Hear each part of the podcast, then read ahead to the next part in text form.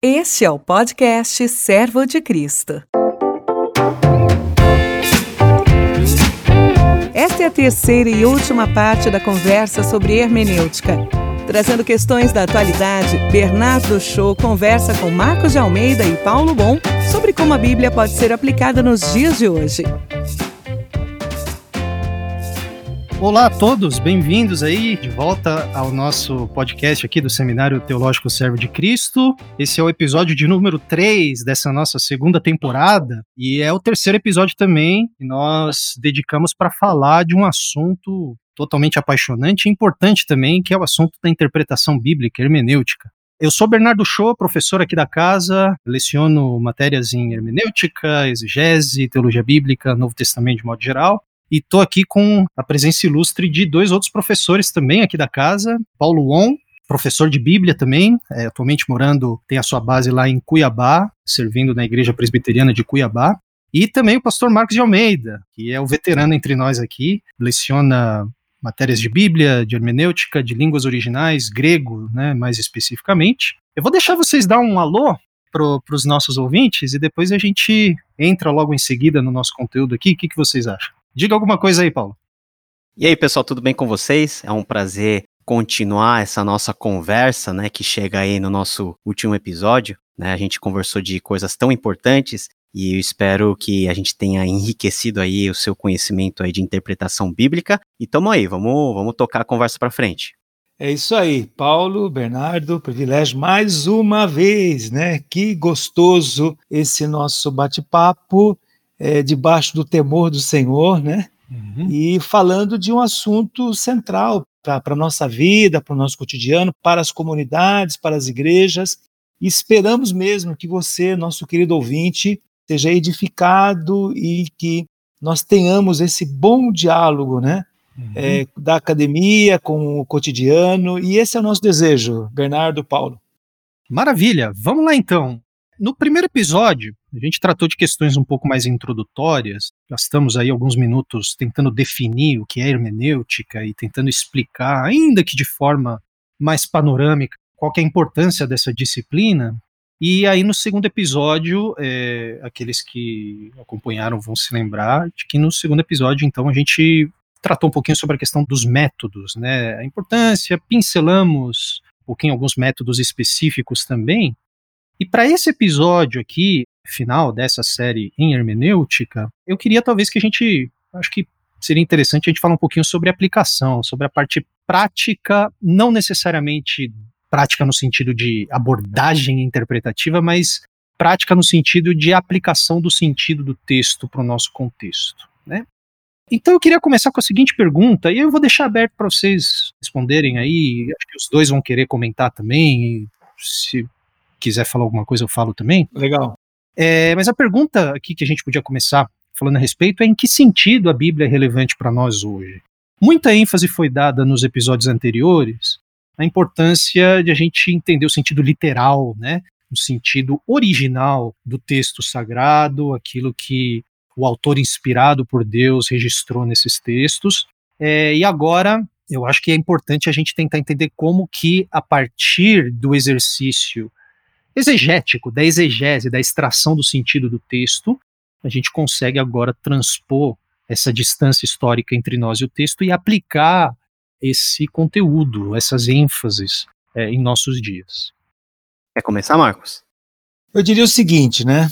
Que eu vou usar aqui a segunda parte do conselho do mestre Paulo, já no final da sua vida, falando para o seu jovem Timóteo, jovem discípulo, quando ele diz que toda a escritura é inspirada por Deus e útil para quê? Né, que é a tua pergunta, né? Qual é a utilidade? A Bíblia tem alguma uhum. utilidade? Podemos fazer com a Bíblia o que nós quisermos ou ela tem, ela mesma propõe para nós um direcionamento prático? Então eu diria que em primeiro lugar, né, a Bíblia é útil para o ensino, de dascalia. Né? A Bíblia é útil para nós aprendermos é, a respeito desta revelação, desse eixo da Bíblia que, é, que fala a respeito da nossa própria salvação. Eu diria que esse é o substantivo da Bíblia, né? salvação. hum. né? ou seja, o que é ser um cristão, como é que nós devemos nos comportar, qual é a, aquilo que deve, o que deve ocupar os nossos pensamentos, até porque Paulo dirá isso mesmo, aquilo que é bom, aquilo que é útil, aquilo que tem alguma virtude, isso que ocupe o vosso pensamento, o que, deve ocupar, né? Isso, claro, está pautado no campo do ensino, mas vamos lembrar uma coisa importante, não é apenas para o ensino, né? É também para a repreensão. Por quê? Porque nós estamos numa dinâmica espiritual conosco mesmos. Nós passamos pela experiência do novo nascimento, mas continuamos existindo ainda com a velha natureza. E Paulo dirá isso em Gálatas 5,16, né? Andai no espírito e jamais satisfareis a concupiscência da carne. A carne milita contra o espírito, né? Pneuma catasarx, e aí a gente tem esta é, possibilidade da Bíblia interagir conosco, apontando, né, sendo para nós um espelho, nos revelando as nossas falhas. Estamos errando algo, estamos acertando, estamos errando. Então a Bíblia ela tem essa utilidade prática de repreender, de descortinar né, as nossas atitudes, mas não é somente isso, porque a Bíblia não nos abandona nas nossas repreensões, mas ela aponta o caminho certo que é a correção, né? Uhum. Olha, ensino, repreensão, correção.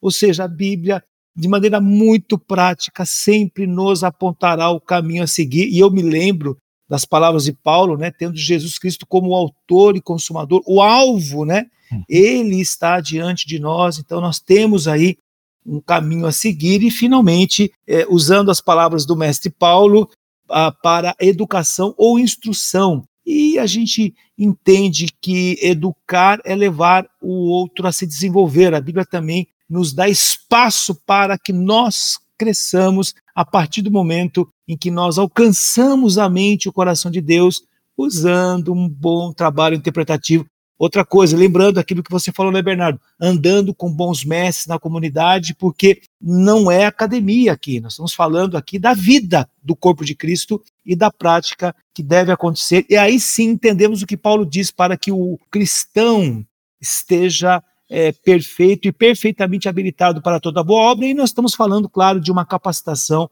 de buscar a maturidade de maneira que nós tenhamos esse nosso coração cada dia mais, né?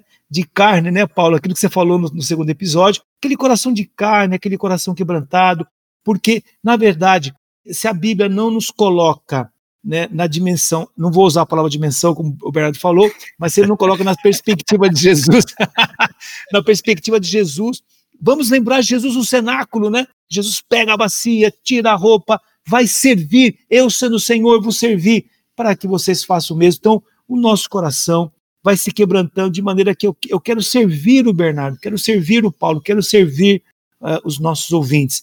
Esse é o desejo, esse é o coração. Quando a Bíblia nos leva para isso, aí nós chegamos no verbo da Bíblia. Se o substantivo é salvação, o verbo é obediência. Então, uhum. se a Bíblia nos conduz para uma obediência efetiva.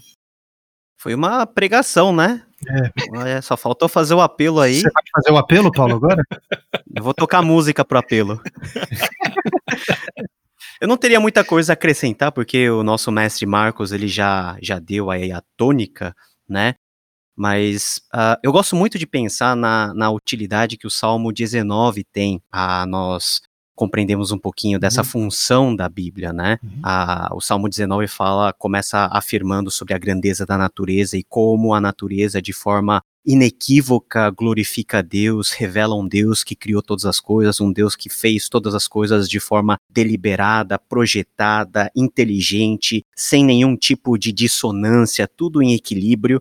E mas essa compreensão baseada na nossa visão da natureza e na nossa percepção da vida, não nos é suficiente para conectar-nos com esse Deus. Uhum. Com esse Deus que nós podemos até chegar à conclusão que pode existir, mas a partir da natureza nós não sabemos que esse é um Deus pessoal, um Deus relacional, um Deus que revela quem nós somos, pautado naquilo que ele é. Uhum. Uma, a natureza não diz que nós precisamos de Jesus, que nós somos pecadores. Como o Marcos falou, a natureza não vai dizer que nós precisamos da salvação, que nós precisamos ter nós mesmos e por nós e por meio de nós toda a redenção ser de alguma forma redimida. É a palavra de Deus. É aquilo que o próprio Salmo 19 vai afirmar na sua segunda parte, falando que a lei do Senhor é perfeita, que dá vigor à alma, Amém. que nos ensina. Então, nós temos apenas uma forma de nós compreendermos quem é Deus, qual que é a sua vontade e como nós os enquadramos dentro da sua proposta de aliança e de redenção, que é por meio dos termos da aliança, que é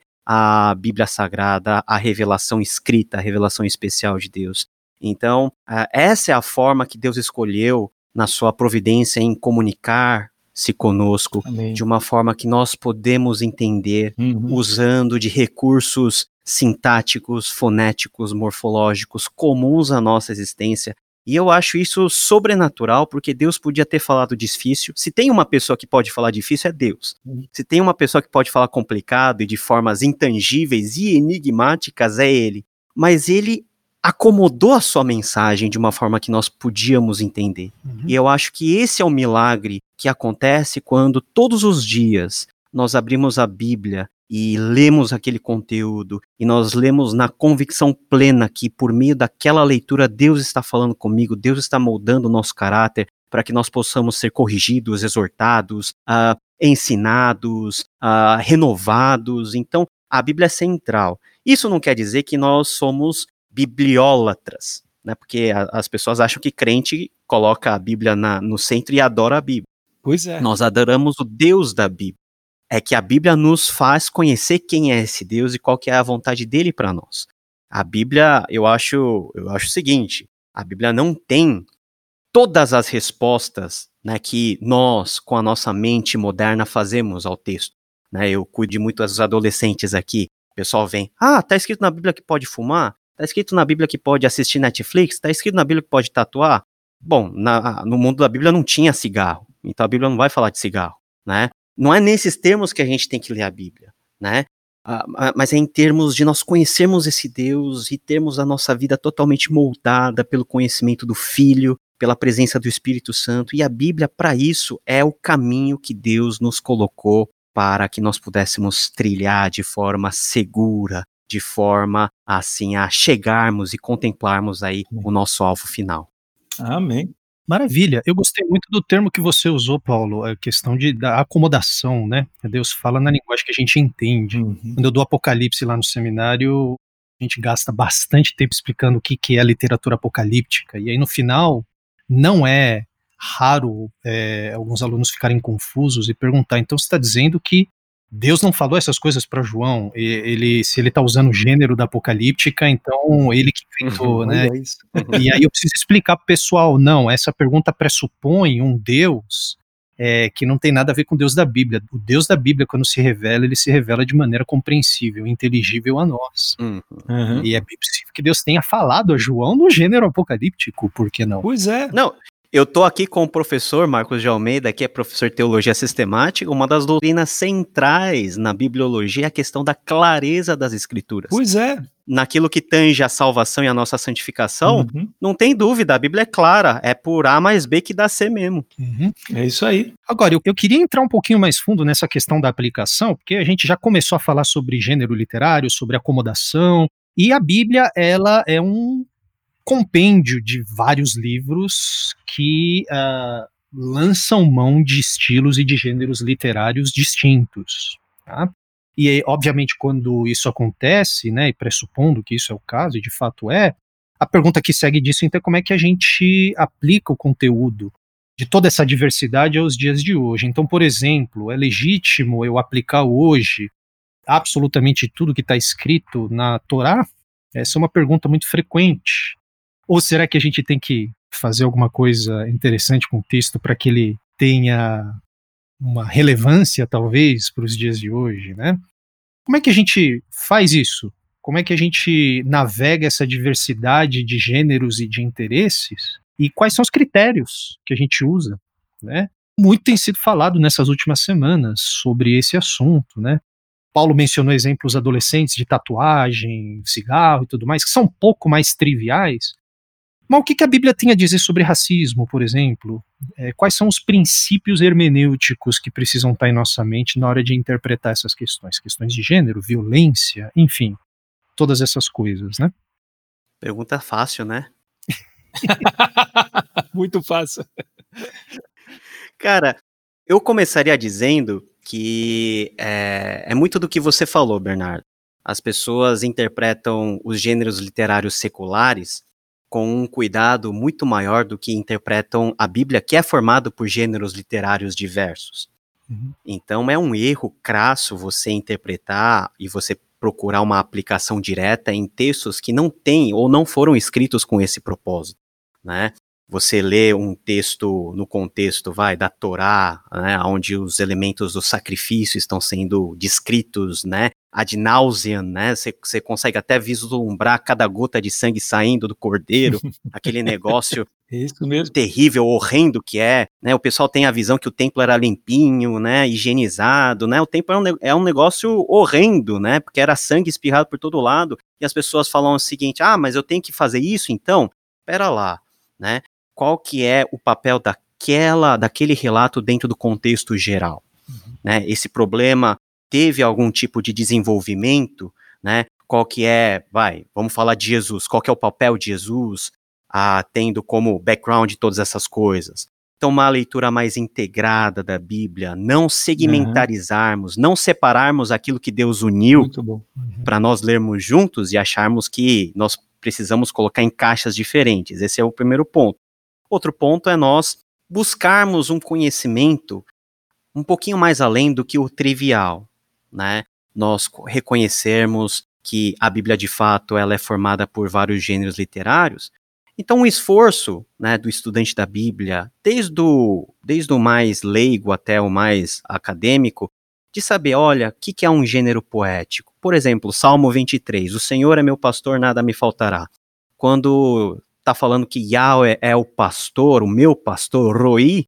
Que pastor é esse? É o pastor que prega no púlpito? É o pastor das ovelhas? Ah, é uma linguagem analógica, né? É, você tá, você tá comparando, você tá falando na verdade o cuidado de Deus e é essa tônica que, que governa a interpretação do texto, que é uma forma diferente de você ler as narrativas, por exemplo.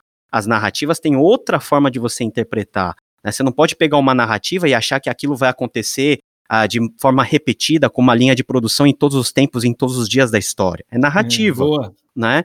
Então, cada parte da Bíblia, ainda que ela toda seja um só corpo, uma só história, ela é formada de vários atos, de várias peças que devem ser cuidadas da, de uma forma ideal, apropriada, uma planta você tem que deixar na sombra, outra você tem que deixar no sol, uma você dá água todo dia, outra você dá água uma vez por semana. Se você trabalhar de forma uniforme, você vai matar tudo e não vai entender nada. Uhum. Então, uh, esse é um convite que eu tenho, principalmente para aqueles que estão nos ouvindo e que estão envolvidos na parte do seminário, a se interessarem em estudar a Bíblia de forma mais holística de um ponto, mas também de uma forma a conhecer melhor as partes que formam o todo. Amém. Porque aí, nós que aprendemos isso e tivemos esse instrumental, nós teremos condição melhor de transformar isso na nossa proclamação dominical, nas nossas aulas de, de escola bíblica. Aí o conhecimento vai sendo, vamos utilizar esse termo, democratizado, né? E, e, e os cristãos, né, no seu cotidiano, vão começar a entender que a Bíblia tem um padrão tem uma forma que é segura, né, que é que é garantida de nós, né, trilharmos esses caminhos. Agora, quanto aos contextos e aos grandes temas da atualidade, a Bíblia fala sobre racismo. Bom, nós temos que compreender se o racismo, como nós conhecemos hoje, era tratado da mesma maneira na antiguidade. E a resposta é não, né? Ah, os níveis sociais eram diferentes, a visão de mundo era completamente outra. Mas o que nós podemos depreender e aprender da Bíblia é que a Bíblia fala da dignidade humana. Uhum. O homem, a mulher, todos eles são seres dignos, uhum. porque foram criados à imagem e semelhança de Deus. Uhum. E só daí nós já podemos chegar à conclusão que não faz nenhum sentido divisão de raça. O livro de Atos acabou com isso. Uhum. Não tem uhum. mais. Ah, o evangelho é para judeu, para grego, para bárbaro, para cita, para todo mundo, é para todos aqueles que creem. Então, quem quem afirma outra coisa, ou tá lendo a Bíblia errada, ou a Bíblia tá mutilada, não é possível, uhum. né? Uh, questões dogmáticas ou doutrinárias claras existem na Bíblia, outras questões a gente tem que interpretar, por isso que é importante conhecer o contexto. E tem perguntas que não são perguntas fáceis, né? Ideologia de gênero. São perguntas que não são tão fáceis assim, mas a Bíblia dá alguns parâmetros que nos ajuda a chegar a respostas que com certeza a Bíblia tem a oferecer, mas não exatamente de acordo com as perguntas que nós estamos aplicando ao texto. Talvez o trabalho é de nós reformularmos a nossa pergunta. E essa foi a melhor e a maior, uh, o melhor aprendizado que eu tive no seminário. Não é ter todas as respostas ao que eu estava perguntando, mas é perguntar direito. É perguntar da forma correta. Uhum. Excelente. Excelente. É, eu acho que ficou bem completa, mas eu só faria alguns, alguns acréscimos que, na verdade, poderiam ser algumas sínteses, né? É, pensando, por exemplo, na Torá, que você comentou, Bernardo, uhum. e, claro, dentro da narrativa, né? Porque ah, o texto contempla, né? o, os livros históricos. E quando nós pensamos no Antigo Testamento, é muito importante lembrar que há dois elementos fundamentais do ponto de vista da interpretação, que é o princípio teológico e o contexto histórico. Agora, existe também um mediador que é a plausibilidade contextual, uhum. que nós não podemos descartar, por quê? Porque a revelação, Deus se revela no contexto da história da humanidade. Então, quando nós falamos, por exemplo, em lei, Torá, nomos, uhum. irmãos, ouvintes, vamos lá, né, sem dificuldade nenhuma, que a necessidade da lei é para o ser gregário. As pessoas que, que vivem em comunidade precisam de leis, para viver senão a gente vira uma bagunça. Imagine um avião que cai com 10 pessoas numa ilha. Caiu na ilha, vamos ter que ficar aqui uns dois meses. Primeira coisa, onde é o banheiro, onde é a cozinha. Uhum. Concorda? Por quê? Porque tem que ter regra, gente. Então, assim. Essa distinção é importante, hein? Não é verdade. É, e a biblioteca também é pergunta importante. Biblioteca, onde é que é a biblioteca? Então, assim, ah, quando nós fazemos estudo honesto, que eu sei que a área de trabalho do Paulo também, honesto mesmo, fazer um estudo certinho do contexto, olha quantos códigos nós temos dentro do mundo antigo. Então, o, o, o crescente fértil, por exemplo, não é um, um lugar, né? O momento que você passa do sistema nômade para o sedentário, não estamos falando aqui de, de vilinha, nós estamos falando de uma complexidade, cidades-estados, onde povos precisam ter um mínimo de organização, e Deus, então, se revela de maneira sobrenatural, dando um código, né, dando a Torá, dando leis para o seu povo, a esse povo que é nômade chega diante da terra prometida. O que é que eles têm lá? Tem uma terra ocupada. Então você tem um contexto ali que quem é que está ocupando? Gente que já está lá há muito tempo, que tem uma tecnologia muito melhor e que depois passam a ser admirados pelo próprio povo de Deus. Qual é o princípio por trás disso? Aí você entende por que, que eles caem em idolatria. Então Deus procura despertar na mente do seu povo que é uma falácia qualquer tipo de elemento da natureza ser Deus. Uhum. Por quê? Porque Deus tem, tem atributo. Deus é eterno, Deus é, cria todas as coisas, a criação não cria nada. Né? Então, uh, nós temos os princípios teológicos, mas eles não são, como você disse, Paulo, eles não são um enigma que, que carece de razão, de razão simples, não. Então, em todo o texto, nós temos a presença do princípio que é fácil de absorver pela mente humana. Ou seja, a razão simples aliada com a revelação de Deus pode sim trazer mudança de vida, como tem trazido a mudança de vida. Agora, todo mundo irá aprender. Gostei da fala do Bernardo, num dos episódios, que tem uma pessoa que diz o seguinte: não, a hermenêutica é para academia. Então, não, mas aí não traz transformação de vida, não faz com que o Bernardo seja um marido melhor para sua princesa, não leva o Paulo a servir né, é, de coração os, os adolescentes e a sua própria comunidade não nos faz tratar com dignidade, a palavra que você usou muito boa, Paulo. As pessoas no mundo, elas, elas querem dignidade, elas sabem o que elas querem? Elas querem ser bem tratadas. Então, é, como é que é o nosso relacionamento no dia a dia? Como é que você trata, por exemplo, as pessoas que estão servindo nos ambientes? Um porteiro, ou um faxineiro, ou um uhum. gerente. Uhum. Isso, isso se traduz, né? Eu gosto daquela fala do Dr. Martin Lloyd Jones, que ele diz o seguinte, né? que as pessoas que não têm um relacionamento com Deus, eles não leem a Bíblia, eles leem, eles leem a vida dos cristãos. Ou seja, a minha vida está falando tão alto quanto as minhas palavras? Então eu diria, é, claro, é o que você disse, né? Estou dizendo com outras palavras, mas pensando que, aí eu te pergunto, é, só um pedaço da Bíblia me ajuda ou ajudará a me ensinar, repreender, corrigir e instruir? Não, você está certo, Paulo. Bernardo, é toda ela, porque desde o primeiro momento em que você tem Bereshit, Bara, Elohim, no princípio criou Deus os céus e a terra, nesse momento nós temos um Deus que se permite conhecer e ele está dizendo, né, eu não deixarei vocês, eu estarei com vocês todos os dias e esse é o nosso tesouro. Amém. Maravilha. Eu acho que o, o dilema que a gente está passando aí nos últimos anos, eu diria até as últimas semanas, né, tem muito a ver com uma crise de, de critérios hermenêuticos ou critérios de aplicação, né? Porque todo mundo tem resposta para tudo e a gente sabe o que, que é, sabe aqui entre aspas, tá? Exatamente o que a Bíblia diz e qual que é a relevância dela exata para hoje.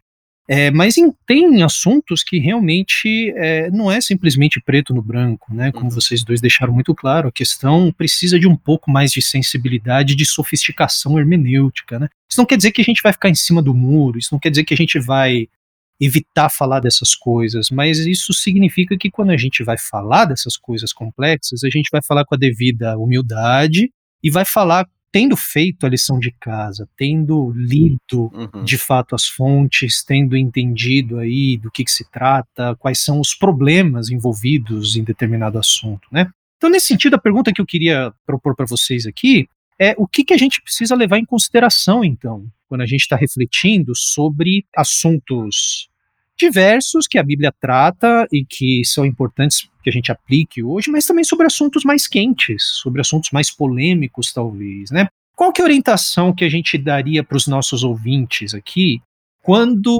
algum pregador hiperfamoso faz uma afirmação polêmica sobre a Bíblia e aí vem aquela enxurrada de, de pedradas e tal, de pessoas absolutamente certas do que a Bíblia diz, a gente tem que entrar nessa lógica, a gente tem que entrar nesse jogo, tem que tacar pedra mesmo. Qual que deve ser é, as coisas que a gente deve levar em consideração? Ou seja, o que, o que é normativo e o que não é, e o que, que vale a pena a gente colocar o nosso pescoço na linha mesmo para uhum. a saúde da igreja, né? Porque uhum. quieto também não dá para ficar o tempo todo uhum. e não dá também para ficar falando o tempo todo, né? Então, uhum. eu acho que a gente não precisa dar respostas exaustivas, mas algumas linhas gerais que possam orientar os nossos ouvintes nesse sentido. Ah, o Provérbios diz que, como maçãs de ouro em salvas de prata, assim é a palavra dita ao seu tempo, né? É, eu acho que as mídias sociais, principalmente dentro do nosso contexto, elas nos, vamos usar essa palavra que está na mola, nos empoderam de tal maneira que a gente cai na ilusão de que a nossa opinião é importante. É.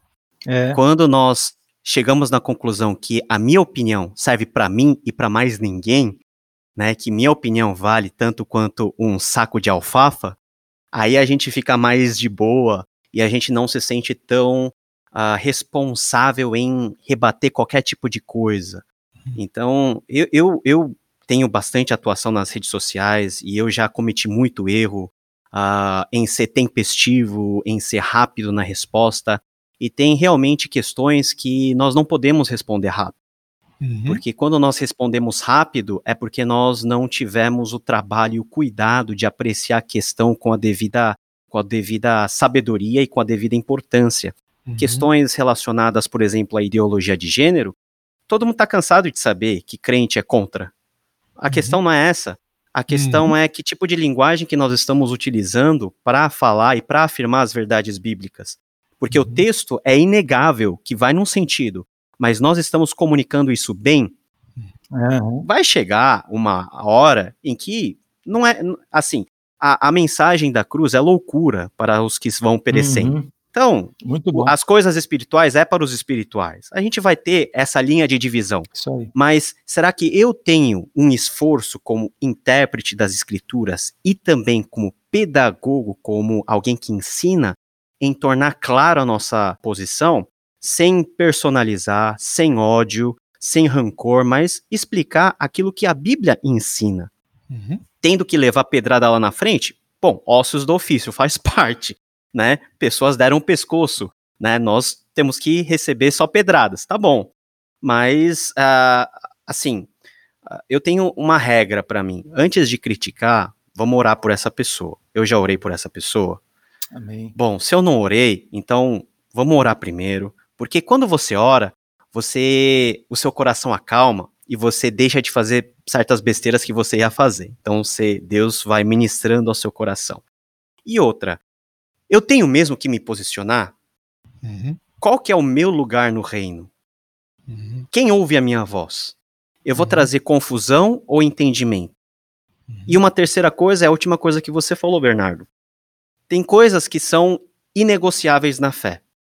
As nossas doutrinas centrais, aquilo que nós cremos como a verdade com a palavra. Mexeu nisso? Ok, aí a gente tem uma linha de ação. Falou, negou a divindade de Cristo? heresia. A gente tem que combater isso, né? Ah, negou a autoridade das escrituras? Vamos combater isso. Mas existem formas e formas de combater isso. Uhum. Não é insuflando toda uma onda de movimentação nas redes sociais. Uhum. Talvez é sendo elegante nas proposições, inteligente na maneira de falar, usando as terminologias corretas, dando chance ao contraditório. Porque o que mais a gente faz é julgar. E a gente julga com um clique.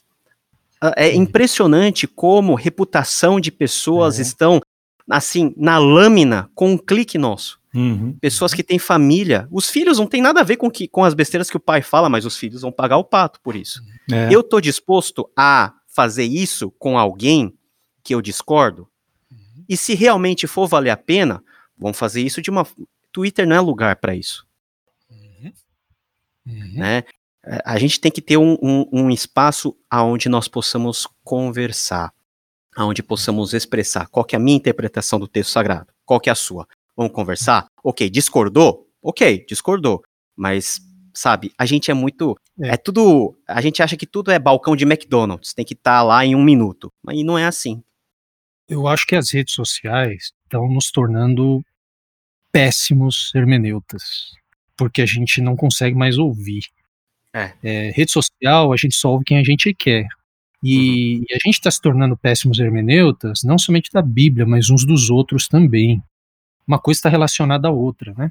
É. E, e assim, é impressionante, mas se a gente não consegue interpretar direito, parar para se aproximar do nosso irmão a quem a gente vê, como é que a gente vai parar para interpretar o texto de um Deus a quem a gente não vê, né? Uhum. Parafraseando aqui João, né?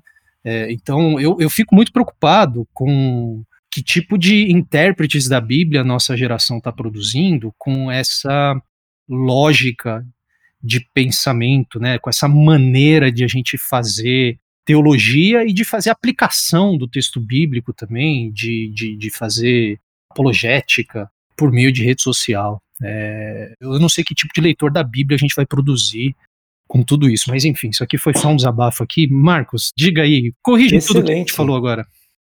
Não, muito bom. É, é que assim, eu, eu, puxa vida, né? Tem muito a ver com a gente, né, gente? Quem, com quem gostei da palavra de vocês dois, porque vocês falam uma coisa muito legal. Tem muito a ver com quem a gente é, né? Eu, eu sou o cara do, do beijo do abraço. é a minha característica, eu sou assim, né? Eu sou assim, ué. Uhum. Agora, uh, o que eu tenho percebido, né, é que nós temos é, é, essa exposição, você vê que tudo em torno da exposição, né? Alguém que expõe alguma coisa. Exposição de pessoas até um pouco mais experientes e pessoas nem tão experientes, pessoas até que tiveram uma boa formação e pessoas que não tiveram formação e aceitam e topam fazer o que elas fazem. Eu, na verdade, no primeiro momento, eu fico assim admirado com a coragem de saída. Uhum. Você falou bem, Paulo, a pessoa tem toda a liberdade de vir a público e falar, mas tem um texto que me dá muito temor, que vocês dois conhecem, Tiago 3.1. É. Uhum. Esse é o texto que norteia o meu coração uhum. é, para debruçar, porque eu entendi uma coisa o melhor que eu posso fazer, e é o meu conselho para todos os ouvintes aqui, o melhor que eu posso fazer para o meu cristianismo é ficar perto do meu Deus e perto do texto. Uhum. Agora, como eu vou fazer essa hermenêutica? Eu posso fazer de várias maneiras. Eu posso colocar, por exemplo, a lente da sociologia. Eu vou para o texto e vou fazer a leitura a partir da sociologia, ou da psicologia, ou de qualquer outra disciplina. Tenho toda a liberdade e, claro, o resultado será algum tipo de exposição. Tenho liberdade? Tenho. A pessoa tem liberdade? Toda a liberdade. Agora, aquilo que você falou, Paulo, se nós sentarmos para conversar, você vai perceber que o problema não é o produto, o problema é a base. Uhum. O problema são os pressupostos que está usando, que aquela pessoa está usando, que é diferente do seu. Então, de repente, para ela, por exemplo, ela não tem a visão que você tem, que você tem que dar alguma resposta para o teu rebanho. Como é que eu faço, por exemplo? Eu, dificilmente você me vê entrando em polêmica, porque é, eu tomo o cuidado de responder para quem me pergunta. Agora, o rebanho nós temos uma obrigação uhum. com o rebanho. Correto. Isso aí é aquilo que o Bernardo tem falado desde o começo. Então, assim, uh, o, o conselho que eu daria é, primeiro, toda pessoa tem toda a liberdade hoje no mundo de Zygmunt Bauman, no mundo líquido, no mundo do amor líquido, pós-moderno. As pessoas têm liberdade e nós temos que respeitar. Agora, há um rebanho a ser cuidado. E o, e o nosso rebanho, aí uma opinião particular minha, não é o mundo. Uhum. Então, você vê Paulo, por exemplo, escrevendo para Filipos. Você acha que Paulo está falando para toda a cidade, toda a polis de Filipos, por exemplo, o que ele fala quando ele chama, por exemplo, os maus obreiros de cães, porque Paulo é duro, hein? Uhum. Vamos lá, aquilo que o Fernando comentou. Paulo, ó, você é um cão, você é um falso obreiro. Você percebe? Uhum. E, e Paulo nos ensina uma coisa: nós temos que defender a sã doutrina. Uhum. Agora, nós quem? Nós, né, as pessoas que aceitam a dialogar, aceitam a servir a comunidade. E outra coisa, ah, mas aí é que está. O que é a igreja para nós? A igreja é todo mundo? Não, a igreja é o rebanho de Deus. Uhum. Então eu diria o seguinte: é, nós temos que estar pronto para responder para todo aquele que nos pedir a razão da esperança que é em nós. Uhum. Nós temos que estar prontos. Uhum. E é isso que, por exemplo, a, o nosso ambiente do servo de Cristo faz. Prepara você, ouvinte, para que você esteja pronto para fazer a apologia, que é a expressão lá no texto original. E quando nós fazemos isso, olha que bacana, nós santificamos a Cristo. Uhum. Santificai a Cristo, estando preparados. Então eu diria, esteja preparado, sabe por quê? Porque em algum momento alguém vai perguntar para o Paulo, alguém vai perguntar para o Bernardo, alguém vai perguntar para o Marcos: escuta, eu ouvi isso. Aí você responde, por uhum. exemplo. Então, essa tem sido né, a minha atitude. Eu jamais eu vou atacar, vou, vou fazer um ataque, porque você tem razão, a gente acaba atacando mãe, esposa, filho, filha, né? Agora, quando alguém me pergunta, eu falo, olha, aí eu acho que a pessoa está ferindo o princípio, e outra coisa, eu não dou a minha opinião. Uhum. Não, eu coloco o texto. Vocês percebem correto, que, correto. E, e nós temos feito isso aqui no nosso podcast, nós estamos colocando o que é que o texto está propondo de acordo com esses pressupostos e, mas, mas eu concordo, nós não devemos nos acovardar, não. Uhum. Nós devemos não nos acovardar. Agora, de, de repente, ninguém está me perguntando nada. É, vai falar para quem então, né? é. é. É isso. Não, muito bom. É, eu acho que a conversa acabou indo para uma direção que foi um pouco além aqui do assunto da hermenêutica, mas acho que são assuntos importantes. Eu acho que todo mundo está fazendo esse tipo de pergunta e uhum. foi muito bom vocês terem trazido essa contribuição, né? Eu só diria aqui, se eu puder jogar meus dois centavos, eu tô como host desse terceiro episódio, mas se eu puder jogar aqui meus dois centavos, acho que a gente precisa, de fato, conhecer a Bíblia mesmo, a gente precisa uhum. se esforçar para entender a Bíblia mesmo, antes de sair falando sobre o que a Bíblia diz ou deixa de dizer, né? Um dos termos que eu tenho criado cada vez mais aversão, por incrível que pareça, é a expressão Cristo é a chave hermenêutica para toda a Bíblia, porque agora todo mundo usa essa expressão, cada um do jeito que quer. Verdade. É quando você vai tentar entender o que a pessoa está querendo dizer, no fundo isso é simplesmente pretexto para ela defender o que ela já acredita e fica forçando botando no lábio de Jesus e forçando isso em qualquer texto do Antigo Testamento ou do Novo, né? Uhum. É, mas por outro lado, a gente precisa entender então como é que funciona essa relação entre novo e antigo. Como é, o que Jesus de fato está querendo dizer quando ele diz que vem plerosai, quando ele vem plenificar ou uhum. cumprir a lei e os profetas, né? É, porque de fato tem textos lá no Antigo Testamento que a gente não aplica mais hoje. Ninguém aqui está sacrificando uhum. é, é, animal, né? Se bem que tem algumas igrejas que devem estar tá fazendo isso também, né? Enfim, é, é, mas ninguém está barrando quem tem problema de pele de entrar na igreja. Eu, eu, eu seria considerado um leproso se eu vivesse no Antigo Testamento, eu tenho um problema genético de pele, ela descasca bastante dependendo da temperatura, né? Ninguém está fazendo isso. Agora, qual que é o critério? Como é que a gente está entendendo essas questões? Se não, fica arbitrário, né? Uma hora eu falo que isso vale, outra hora não vale. E eu acho que o, talvez o cerne do problema seja justamente esse. Essa esse excesso de testosterona no nosso engajamento e na nossa tentativa uhum, de aplicar, uhum. talvez, talvez seja um indicador de uma falta de sofisticação, uma falta de um entendimento Boa. mais aprofundado, porque quando a gente, a verdade é a seguinte, né, quando a gente se aprofunda nas escrituras, a gente fica mais gente boa, eu acho, a gente fica mais humilde, a gente se coloca uhum. mais, o texto nos uhum. coloca no nosso lugar, né?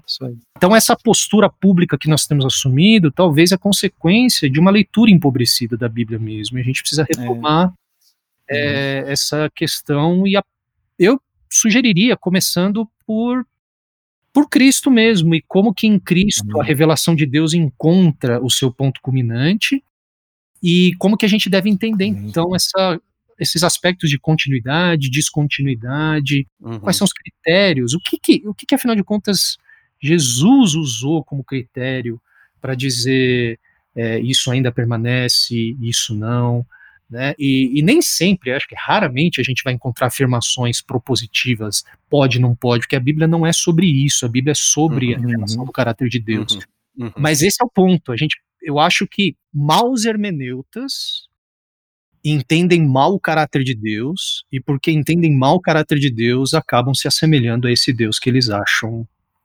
conhecer. Por isso que eu acho que essa feiura toda que a gente encontra no engajamento público evangélico vem de uma feiura hermenêutica, talvez. Né? Uhum. E a tendência é gerar púlpitos esquizofrênicos, né?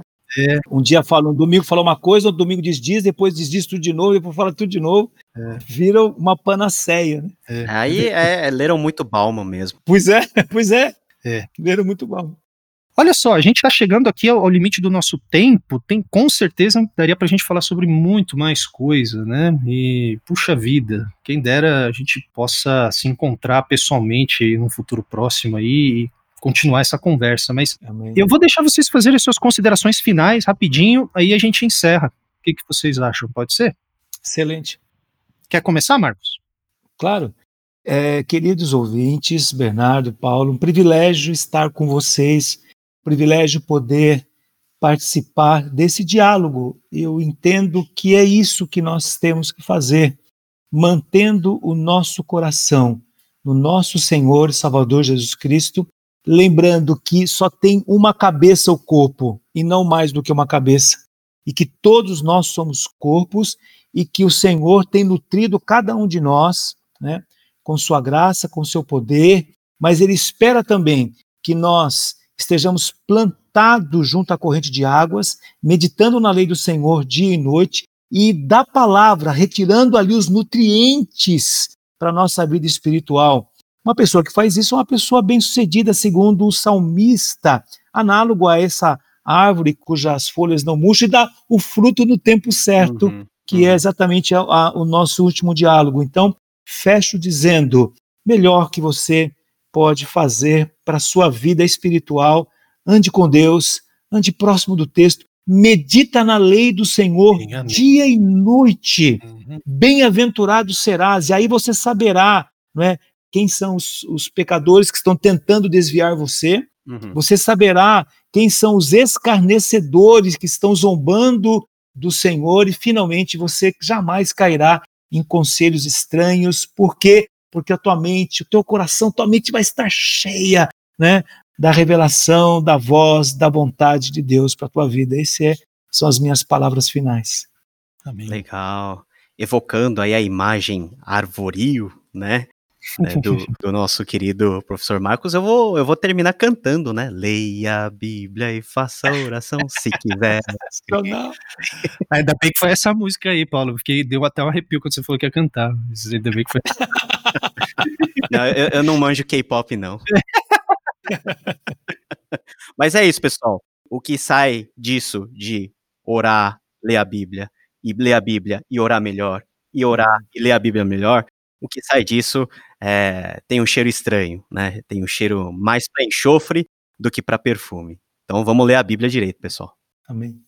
Amém, é isso aí. Vamos ler a Bíblia. Não tem maneira mais adequada da gente encerrar então essa série sobre é, hermenêutica. É, fica aqui o nosso abraço. Continuem acompanhando o, essa segunda temporada do podcast do Seminário Servo de Cristo. Tem muito assunto bacana vindo por aí. E é isso aí. Fiquem com Deus. Deus os abençoe. Tchau, tchau. Tchau, tchau, pessoal. Você escutou o podcast Servo de Cristo. Para mais informações, acesse o site www.servodecristo.org.br.